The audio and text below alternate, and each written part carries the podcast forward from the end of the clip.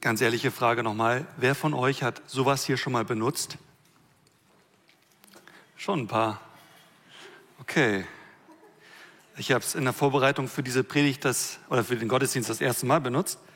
Das funktioniert tatsächlich. Aber sowas ist natürlich ziemlich altmodisch. Benutzen wir in der Regel nicht. Deswegen stelle ich es mal wieder hier hin. Echt? Durch eine geschlossene Tür. Ja, also ähm, genau, aber wir benutzen heutzutage eher sowas hier. Ein Smartphone. Und ich hatte ja eben in der Einleitung gefragt, wie funktioniert denn so ein Dosentelefon? Mal anders gefragt, wer weiß denn, wie so ein Smartphone funktioniert? Ich frage mich das auch, wie funktioniert denn das eigentlich? Peter, wenn ich dich anrufe, halte ich mir das Smartphone an die Hand, du bist ein paar Kilometer entfernt und hörst mich reden. Von jetzt auf gleich.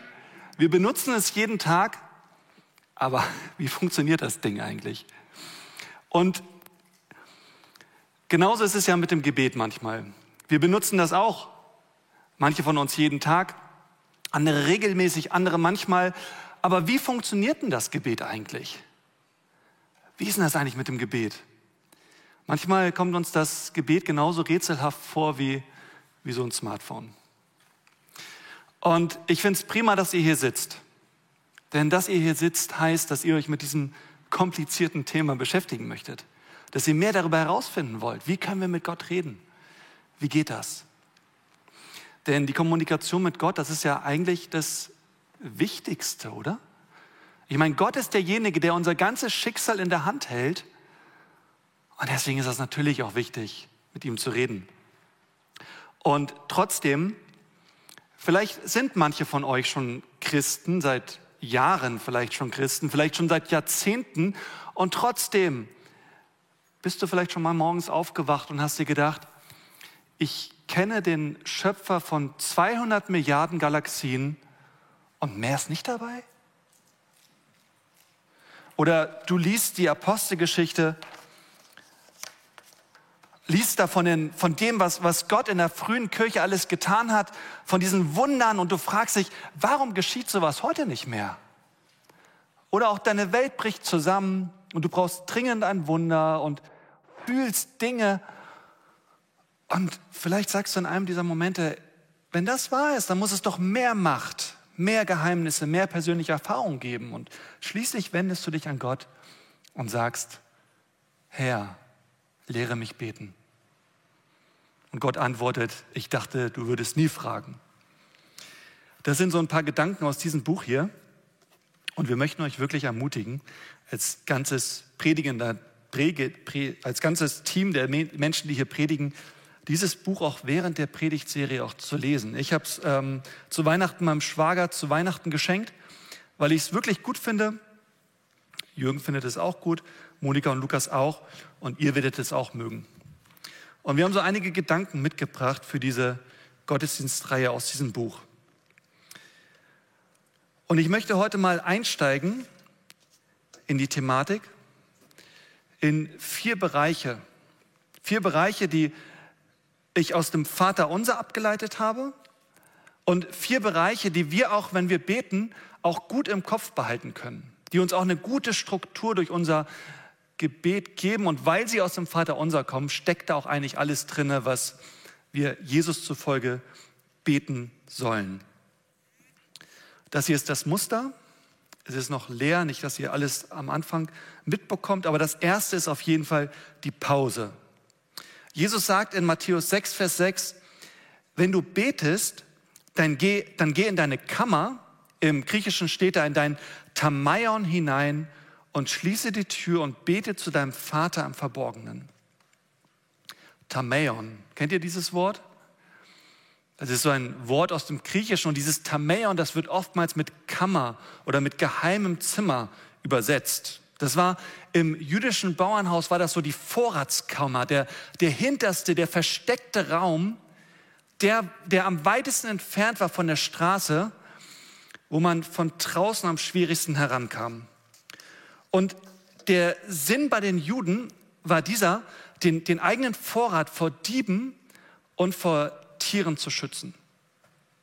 Und diese Vorratskammer war im jüdischen Bauernhaus auch das einzige Zimmer, der einzige Raum, den man abschließen konnte. Und Jesus sagt hier, geh in diesen Raum, versteck dich doch mal. Geh, geh da rein in diesen hintersten Raum, der dunkel ist, wo niemand weiß, dass du gerade da bist, wo du dich mal verstecken kannst, wo du mal eine Pause machen kannst von den ganzen Erwartungen, die draußen von all den Leuten immer an dich gestellt werden. Ist doch so, oder? Umso höher ich steige in der Karriereleiter, umso höher ich steige im Ansehen der Menschen, umso mehr Erwartungen haben die Leute an mich. Ah, oh, wie gut tut mir das mal, ins Gebet zu gehen, zu Gott, der mich einfach nur liebt. Jesus hat das selbst gemacht. Jesus war bedrängt von Menschen und er hat sich immer wieder versteckt. Er hat die Nächte dafür genutzt. Er hat sich zurückgezogen von den Menschen. Am nächsten Tag haben die Leute ihn gesucht und gefragt, wo ist Jesus? Er hatte sich versteckt zum Gebet. Und ich glaube, das ist für uns auch so wichtig, dass wir in unser Tamaion hineingehen. Da, wo wir mal ganz unbeobachtet sind. Das, wonach wir uns eigentlich sehnen in unserem hektischen und stressigen Alltag. Allein sein mit Gott. Und ich glaube, Jesus beginnt das Vaterunser oder diese Vorrede vom Vaterunser ganz bewusst damit, hey, mach doch erstmal Pause. Sei erstmal ruhig, fang nicht direkt an zu reden, sondern konzentriere dich erstmal darauf, dass Jesus da ist. Ich kann mich noch gut daran erinnern, wie ich angefangen habe, mit meiner Frau zusammen zu beten. Und das Ganze ging los im Urlaub. Wir wollten beten und ähm, ich wollte starten. Und meine Frau sagte, ähm, nee, lass uns jetzt erstmal drei Minuten Pause machen. Erstmal drei Minuten nichts sagen. Und meine Reaktion war, wieso soll ich denn jetzt nichts sagen? Ich habe doch Gott so viel zu sagen.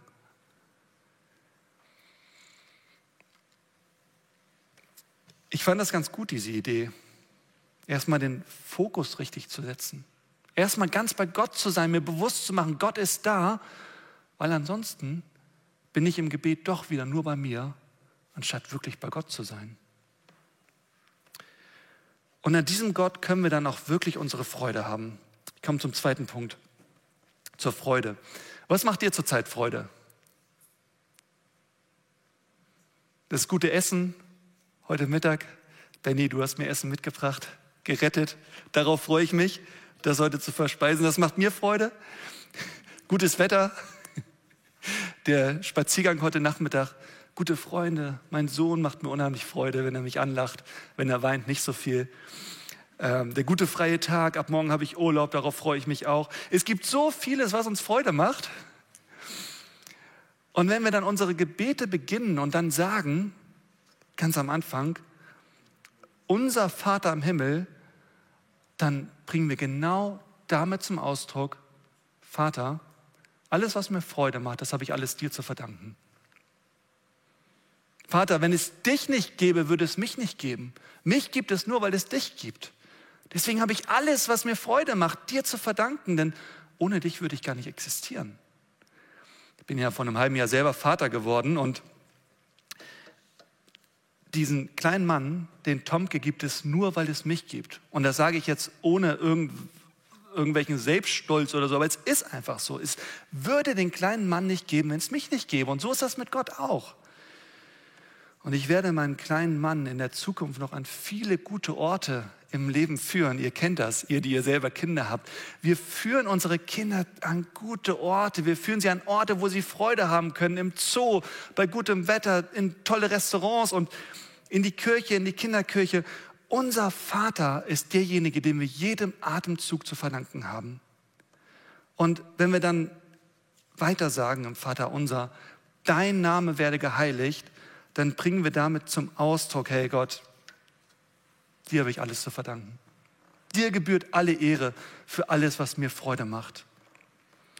Du hast nicht nur das Schöne und das Wohltuende geschaffen, sondern du hast auch mich geschaffen, damit ich teilnehmen darf am Leben auf diesem Planeten. Ich glaube, deswegen hat Gott diesen Planeten geschaffen und deswegen hat er auch uns geschaffen, damit wir genau so reagieren. In Römer 1, Vers 20 lesen wir, seit der Erschaffung der Welt sind Gottes Werke ein sichtbarer Hinweis auf ihn, den unsichtbaren Gott, auf seine ewige Macht und sein göttliches Wesen. Dieses Bild hier, ich gebe es zu, ist ein bisschen kitschig, aber ich habe es bewusst ausgesucht. Wer von euch hat schon mal die Polarlichter gesehen? Schon ein paar, ne? Da hinten sitzt ein Paar, die haben ihre Flitterwochen in, ich hoffe, ich darf das erzählen, darf ich das erzählen? In Schweden verbracht, in einem im Schnee, in einem schönen Holzhäuschen, abgelegen. Und eines Nachts sahen sie hinauf zum Himmel und sahen die Polarlichter. Ganz unverhofft. Ihr hättet nicht damit gerechnet, habt ihr mir erzählt. Ja, wie habt ihr euch gefühlt dabei? Überwältigt. Ich meine, welche Gefühle und Gedanken kommen einem denn durch den Kopf, wenn man die Polarlichter sieht? Niemand würde sagen, wow, ich bin unglaublich. Nein, man sagt, Gott ist unglaublich. Das ist unglaublich. Man fängt an zu staunen. Ihr seid euch vielleicht in die Arme gefallen, habt gesagt, hey, wie schön, dass wir das erleben können. Danke, lieber Gott. Und so ist das auch im Gebet. Wir können Gott für alles danken. Das ist so wichtig, dass wir das im Gebet machen. Dass wir Gott anbeten, ihn bestaunen, unsere Freude ausdrücken. Und ja, wie können wir das konkret machen? Wir können uns einfach über den Tag freuen. Wisst ihr, so viele Leute haben Angst vor dem Tod, aber so wenige haben Freude am Leben. Wir können uns über Gott freuen, dass Gott kein zorniger Aresgott ist, sondern dass er ein liebender Gott ist, der uns annimmt, der unser Vater ist. Was für ein Glück wir haben. Aber natürlich haben wir nicht nur Glück im Leben, sondern keine Frage, es gibt auch Dinge, wo wir kein Glück haben im Leben. Es gibt auch Dinge, die, die sind nicht so, wie sie von Gott gedacht sind. Es gibt immer Dinge, die uns das Leben schwer machen. Und damit kommen wir zum dritten Bereich des Gebets, nämlich zu der Bitte. Und Jesus ist Realist. Jesus ist nicht so einer, der dann so Blümchen im Haar hatte. Und ähm, der war realistisch. Der kannte diese Welt. Er wusste, manches läuft nicht so, wie es von Gott gedacht ist. Und deshalb bringt er uns bei zu bitten, dein Reich komme, Vater, dein Wille geschehe auf der Erde, wie er im Himmel geschieht. Warum betet Gott das denn? Ja, weil es noch nicht so ist. Gib uns heute unser tägliches Brot. Gib uns das, was wir brauchen. Gib uns das, was uns zufrieden macht im Leben. Ich ähm, weiß auch ganz gut, dass auch viel Unglück geschieht in dieser Welt und deswegen bete ich zum Beispiel jeden Abend für meinen Sohn, bevor er einschläft oder wenn er gerade eingeschlafen ist, dass Gott in dieser Nacht wieder das Unglück abhält, dass nichts Schlimmes geschieht. Und ihr betet vielleicht morgens, bevor ihr zur Arbeit fahrt, dass, dass, der, dass der Arbeitstag nicht nur stressig wird, nicht nur anstrengend, sondern dass er sinnerfüllt ist. Ist das nicht unser Wunsch? Dass wir etwas tun, eine Aufgabe, die uns mit Sinn erfüllt, die wirklich uns erfüllt. Manche haben zurzeit Corona oder sind krank, sind schwer erkrankt, todkrank. Und oh, es wäre doch so schön, gesund zu sein. In diesen Momenten merkt man das und man fleht Gott an. Und bei der derzeitigen Erhöhung der Strom- und Gaspreise denke ich mir auch, ich bitte Gott mittlerweile auch genug Geld zum Leben zu haben. Das ist mein Begehren, dass ich, dass ich Ruhe habe in, Zukunft, in Blick auf die Zukunft. Deswegen bete ich, keine Frage, ihr auch. Und wir hören immer wieder von Gebetserhörungen, wo Leute beten, wo der eine wirklich in, in, auf der einen Seite reinspricht und durch das Gebet, das bei Gott ankommt und er wirklich reagiert. Er nicht nur einen Arm hebt, nicht nur anfängt zu tanzen, sondern das Gebet erhört. So war es zum Beispiel in der Apostelgeschichte. Da wurde die frühe Kirche verfolgt, es war schlimm, sie, ihnen wurde verboten, weiter von Jesus zu erzählen. Und guck mal, wie die reagieren. Die Reaktion der Versammelten auf das, was sie hörten, war, dass sich alle gemeinsam und einmütig an Gott wandten. Also da sind Dinge, die sollten nicht so sein, auch nicht in Gottes Sinn. Und mit lauter Stimme beteten sie, du großer Herrscher, du bist es, der den Himmel, die Erde und das Meer geschaffen hat. Das ganze Universum mit allem, was darin ist. Also sie, sie sagen hier so viel wie, Gott, du kannst alles. Du hast die ganze Welt geschaffen, dann wirst du doch wohl unsere Situation zum Besseren wenden können. Und dann geht es noch ein bisschen weiter, was sie so beten. Und dann sagen sie schließlich, erweise deine Macht und lass durch den Namen deines heiligen Dieners Jesus Kranke geheilt werden und Wunder und außergewöhnliche Dinge geschehen. Also da sind wirklich große, große, da ist ein großes Zutrauen an Gott. Ein großes Vertrauen, große Erwartungen. Die Frage ist, wie können wir das dann heute wieder lernen? So ein Zutrauen zu haben. Gott, lass Kranke gesund werden, lass Todkranke gesund werden. Lass Wunder geschehen. Außergewöhnliche Dinge, die wir sonst nicht sehen. Und nachdem sie in dieser Weise gebetet hatten, bebte die Erde an dem Ort, an dem sie versammelt waren. Sie wurden alle mit dem Heiligen Geist erfüllt und verkündeten die Botschaft Gottes weiterhin frei und unerschrocken. Was glaubt ihr, wie frei und wie unerschrocken diese Menschen waren nach dieser Reaktion Gottes auf das Gebet? Wenn, wenn Gebet wirklich einen Unterschied macht, ja, das könnte ja auch etwas ändern an, uns, an unseren Krankheiten, an unseren Sorgen, an unseren Ängsten, an dem, was nicht so läuft. Und das ist mein großer Wunsch, dass, dass, dass ich Gottes Kraft wirklich erleben kann, dass wir hier in dieser Gemeinde Gottes Kraft erleben können. Wünschen wir uns das nicht alles? Alle? Dass, dass Gott seine Kraft zeigt? Das ist auf jeden Fall mein großer Wunsch. Aber wie geht das? Wie bittet man Gott? Wie gehen wir um mit diesem, wie ich finde, sehr komplizierten und herausfordernden Bereich des Gebets?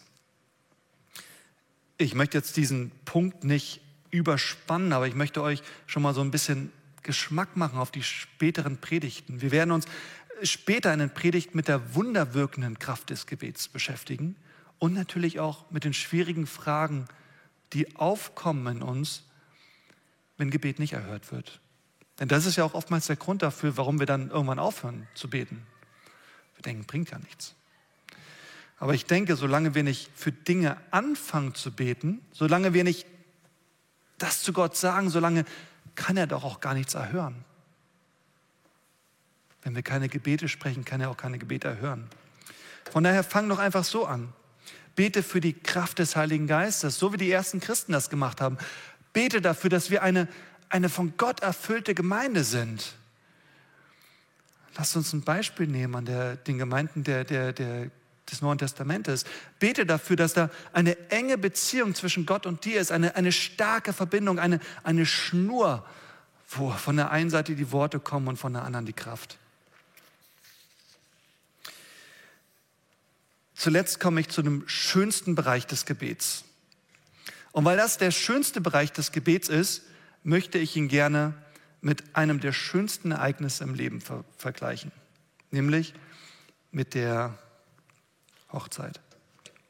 Ich war im letzten Jahr als freier Redner in, auf einer Hochzeit in MacPom und dieses Paar, das durfte ich so draußen trauen, es war sehr schön, es waren ungefähr 70 Gäste da und dieses Paar, das war sehr authentisch. Es war wirklich sehr authentisch. Und ich biete meinen Traupaaren immer an, ihr dürft euch eure Traufragen auch selber aussuchen. Dann können Sie zum einen sagen, stellen uns die Frage, bis das der Tod uns scheidet. Oder stell uns doch etwas persönlichere Fragen. Und davon haben sie Gebrauch gemacht und haben mir dann so Fragen zugeschickt. Und die Trauffragen waren dann ungefähr so. Ich frage dich, lieber Michael, fing noch ganz freundlich an, bist du bereit, mit Maria auf die nächsten Abenteuer zu gehen? Und dann, willst du auch in Zukunft Ordnung in ihr Chaos bringen und bist du bereit, sie davon abzuhalten, euer gesamtes Vermögen für Kinderklamotten auszugeben?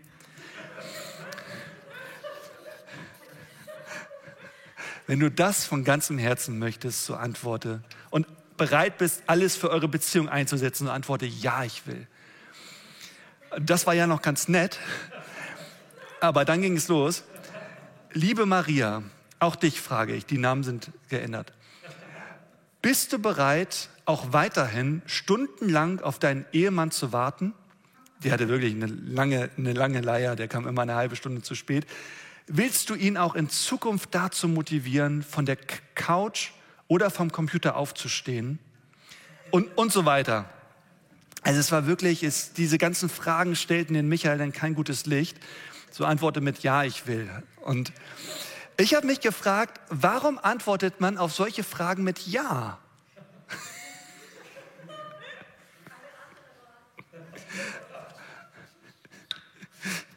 Ja, man antwortet auf solche Fragen mit Ja, weil man den anderen kennt und weil man den anderen liebt und weil man sich sicher ist, hey, auch bei, auch bei dem Verhalten des anderen, was ich vielleicht nicht verstehe, trotzdem gilt seine oder ihre Liebe mir. Auch wenn ich nicht alles verstehe, ich fühle mich diesen Menschen hingegeben. Und so ist das auch beim Beten. Wenn wir zu diesem Punkt der Hingabe kommen, dann, dann lassen wir uns immer wieder neu auf diese Liebe ein. Auch wenn wir nicht alles verstehen. Es ist, es ist auch ein bisschen so wie auf einer Hochzeit. Es geht bei diesem Punkt gar nicht zuallererst um meine Gedanken, sondern es geht zuerst um meine Gefühle. Es geht um die Anziehung zu Gott, dass ich mich von ihm angezogen fühle. Es geht, es, es, es geht von, um, um seine Strahlkraft auf mich, so wie du das eben gesagt hast, Marzia. Es geht auf die Wirkung, die Gott auf mich hat und wieder haben darf. Es geht, es geht um, um Affinität. Jürgen hat in seiner letzten Predigt gesagt, Beten ist ein Ausdruck von Liebe, nämlich der Liebe, die Gott zu mir hat und die ich zu Gott habe. Und vor allem in diesem vierten Bereich geht es darum, im Vater unser ist diese Hingabe, dieses mit dir, auch wenn ich nicht alles verstehe, so ausgedrückt. Vergib uns unsere Schuld. Also lass uns wieder rein miteinander werden. Wir lieben uns doch. Auch, auch wir vergeben. Hey, mir ist wichtig, dass ich so lebe, wie, wie du es möchtest. Lass uns nicht in Versuchung geraten, lass mich nicht fremd gehen. Gott, ich will bei dir bleiben. Dein ist das Reich. Bei dir will ich immer zu Hause sein. Mit dir. Du bist mein Zuhause. Ich komme zum Schluss und ähm, da habe ich noch mal so zwei Sachen mitgebracht, auch von dieser Trauung. Das Paar war nämlich schon verheiratet, deswegen vielleicht auch diese reali realistischen Fragen. Und die zwei haben gesagt, hey, wir haben schon vor einem Jahr geheiratet, wir konnten unsere freie Trauung nicht stattfinden lassen wegen Corona. Und haben sie gesagt, wir wollen keine Ringe tauschen, denn die haben wir ja schon ein Jahr an dem, am Finger. Wir möchten gerne Alltagsgegenstände miteinander tauschen. Und dann hat er ihr eine Landkarte übergeben und sie hat ihm eine Uhr übergeben. Um zu zeigen, hey, ich schenke dir meine Zeit und um zu zeigen, hey, ich will Abenteuer mit dir erleben. Ich will meine Wege mit dir gehen. Und lasst uns das doch auch wieder so mit Gott machen. Lasst uns ihm unsere Uhren geben. Lasst uns ihm sagen, Gott, ich nehme Zeit fürs Gespräch mit dir. Lasst uns ihm unsere Landkarten geben und sagen, hey, Gott, mit dir will ich meine Wege gehen. Und im Gebet herausfinden, welche Wege du mit mir gehen möchtest und, und welche Abenteuer wir vielleicht noch zusammen erleben können. Amen.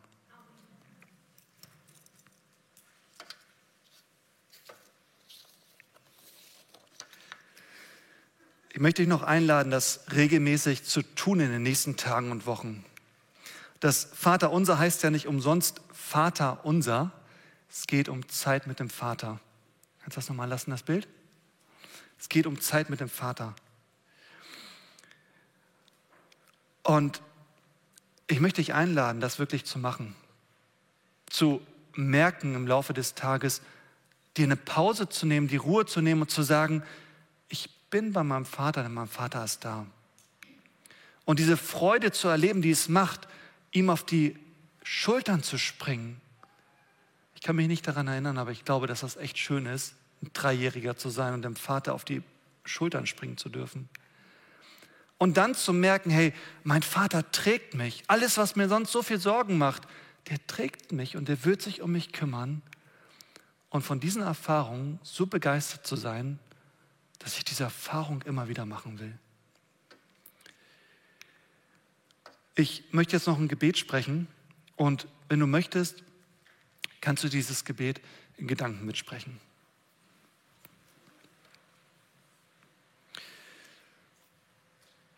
Vater im Himmel, ich danke dir, dass du hier bist.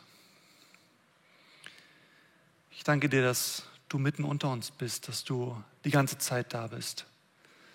Immer zu. Auch wenn wir nicht an dich denken, denkst du immer an uns.